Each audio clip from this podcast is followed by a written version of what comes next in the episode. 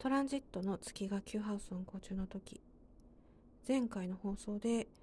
ついでにハウスは考えるっていうお話をしましたけれど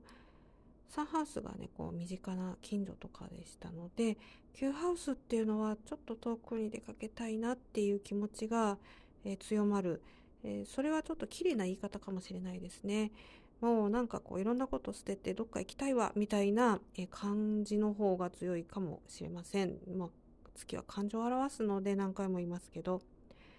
まあかといってあんまりなんかこう遠くに行くっていう風な感じでもないですよねこれね月ですからね。まあ、とは言ってもちょっとこうあの小旅行に行くぐらいな感じあんま遠い外国っていうイメージはないですよね。でまあそうですねあの小旅行でしたらすごい有益な旅行が、えー、楽しめるんじゃないかなというふうに思いますね。でもう何もかもこう捨てて走り去ってしまいたいっていう本当にそうだったらもっと外惑星が関わってくるのでまあ実際に行けないとしても何かそういうオンラインでねちょっとこういろんな風景をね海外の見るとか、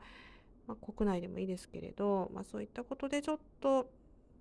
トリップするぐらいな感じでもストレスはね発散できると思います。多分今日の Q ハウスで月トランジットの時にそういう気持ちになった時にああダメだダメだとか自分はそんなことしてる